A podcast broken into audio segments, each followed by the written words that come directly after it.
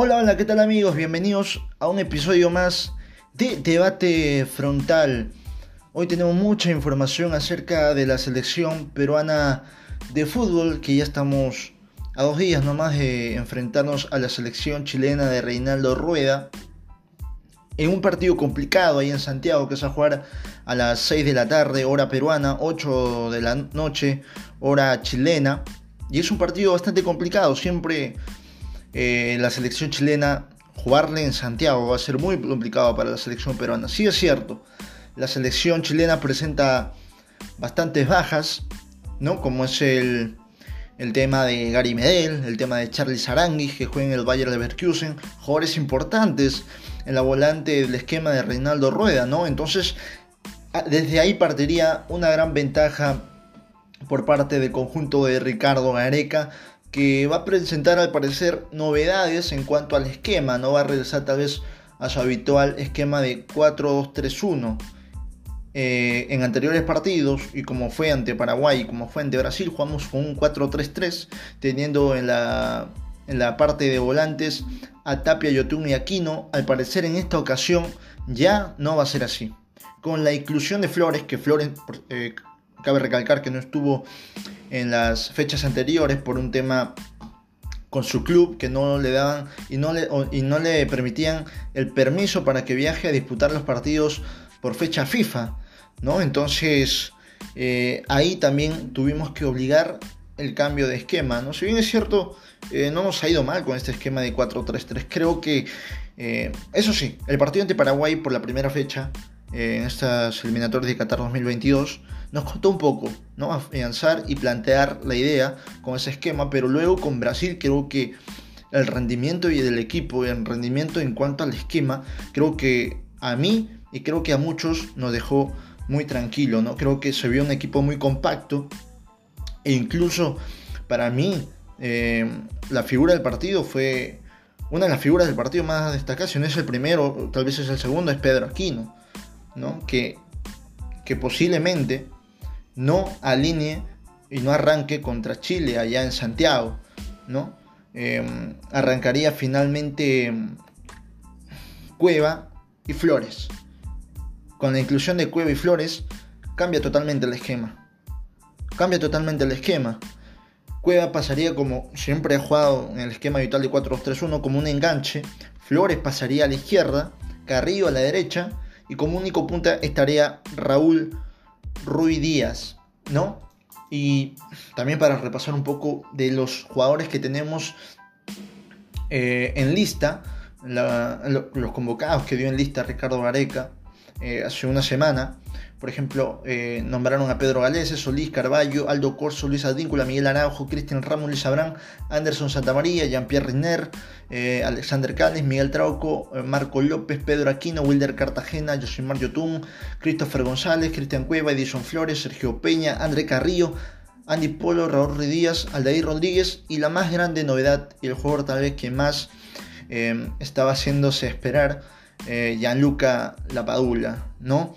el delantero pero creo que ahora se le puede llamar peruano, ¿no? Anteriormente creo le decía mayormente a la gente ítalo peruano porque tenía doble nacionalidad, ahora es netamente peruano porque ya tiene documento peruano, ya tiene DNI peruano y se le puede decir como tal, peruano.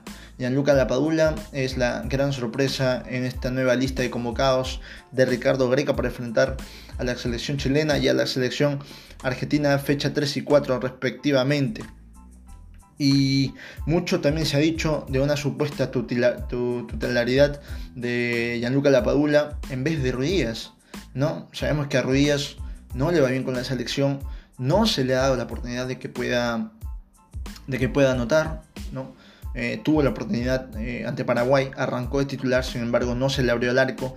Ante Brasil tuvo minutos, ¿no? unos 15 minutos, pero tampoco no se le abre el arco. Entonces Ricardo Areca tal vez por ahí va a querer buscar otras opciones, pero yo me sigo quedando con ese esquema de 4-2-3-1 con Ruidías de punta, porque si algo sé de Areca y lo que tengo entendido en este proceso que viene entrenando a la selección peruana es que respeta los procesos. Ricardo Areca es un hombre que respeta los procesos y va a dejar a Ruidías todavía dándole esa confianza para que tal vez pueda anotar, ¿no? Pero ya, si en este proceso de que Ruidías no pueda anotar, tal vez, o en este partido crucial entre Chile no puede anotar Ruidías y se le ve con bajo rendimiento, creo que es muy factible que Gianluca Lapadula, pero muy probable que arranque ante, ante la selección argentina acá en Lima. ¿no? Pero vamos a ver cuál es el rendimiento ahora de Ruidías, porque tiene competencia. También tiene competencia. El otro es, también es de Rodríguez. Es un buen delantero el de Rodríguez, ¿no? Eh, pero no creo que sea titular. No creo que sea titular en los dos partidos. Raúl Rodríguez va a optar por poner de punta a Raúl, eh, perdón, Ricardo Gareca va a optar por poner de punta a Raúl Ruiz o a Gianluca La Paula. Una de esas dos alternativas. No creo que juegue con dos delanteros, los veo muy difícil. Va a, jugar con un 4-3-3, un 4-3-1, eso es fijo. Eh, siempre con un punta. Y con respecto a eso, también se incluyó em, la presencia de Jean-Pierre Renner, el, que tenía también nacionalidad suiza y nacionalidad peruana. Fue convocado también para esta lista. Vamos a ver, tal vez tiene minutos, ¿no? Pero em, en esta posición en la que se encuentra Reiner tenemos mucho recambio, ¿no? Pero igual vamos a ver si es que le dan minutos al defensor central del, Fútbol Club Cartagena de la segunda división de España.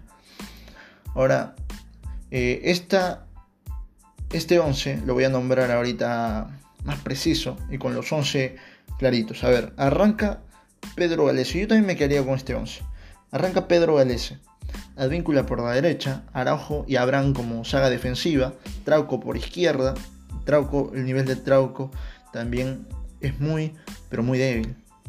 Es muy bajo el nivel de Trauco, lo que viene mostrando el nivel ante Paraguay, el nivel ante Brasil. E incluso los rivales sabían que esa banda de Miguel Trauco era la más débil. Y por eso siempre iban atacando por ahí. Y también quedó al descubierto el bajo nivel de Miguel Trauco en forma defensiva. Nadie discute la técnica, creo que eso no está en discusión. La técnica que tiene Miguel Trauco es enviable, pero sin embargo no muestra solidez defensivo, ¿no? Y eso es lo que principalmente debe mostrar un lateral, ¿no? Defender, porque es un defensa en sí.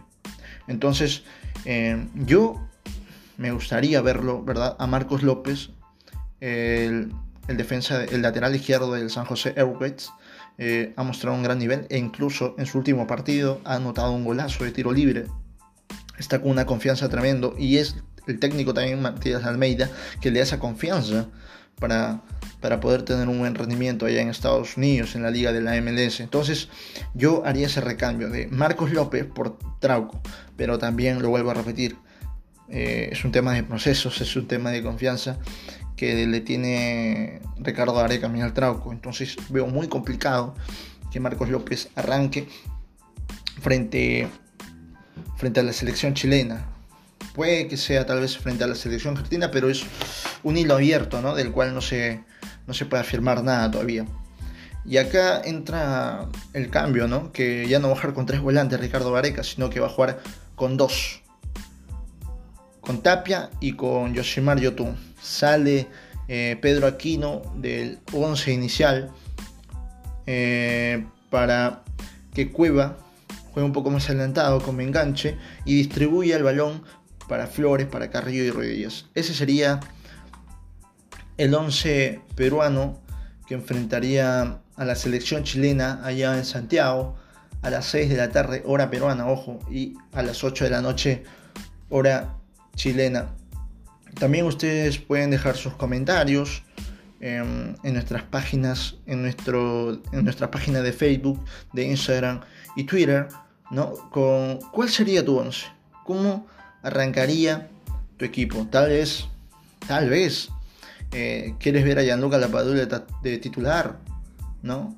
Puedes incluirlo. Vamos a dejar ahí una encuesta y también em, en la caja de comentarios para que tú puedas comentar y dar tu once inicial del partido. Eh, lo vuelvo a repetir, es una es un partido difícil, si bien es cierto, le hemos ganado dos veces seguida ya a Chile por 3 a 0. Una recientemente que fue en la Copa América, ¿no? lo sacamos en semifinales de la final a Chile y anteriormente lo hemos enfrentado en un amistoso, ¿no? que con un doblete de Pedro Aquino. logramos eh, ponernos 3 a 0 sobre Chile. Eh, igual no deja de ser una selección complicada. ¿no? Aparte viene, viene otra vez para poder atajar en el arco chileno Claudio Bravo, actual portero del Real Betis, que siempre ha mostrado una buena solidez cuando ha jugado con su selección. Si bien es cierto, a nivel de clubes no le ha ido bien, pero siempre con su selección ha mostrado un alto nivel de juego. Bueno, amigos, esto es todo por hoy. Espero que les haya quedado claro cómo tal vez va a alinear Perú para, para este viernes, día de partido, día de que juegue la selección. Y esperemos que sea un resultado eh, beneficioso y que la selección gane o pierda, ojalá pueda sumar, que es lo más importante. Un empate de Santiago Chile sería muy, pero muy beneficioso a la larga de, este, de, este, de estas eliminatorias que son muy largas. Entonces, eso fue todo conmigo por hoy. Nos vemos en otro episodio más de Debate Frontal. Vamos Perú. Chau, cuídense.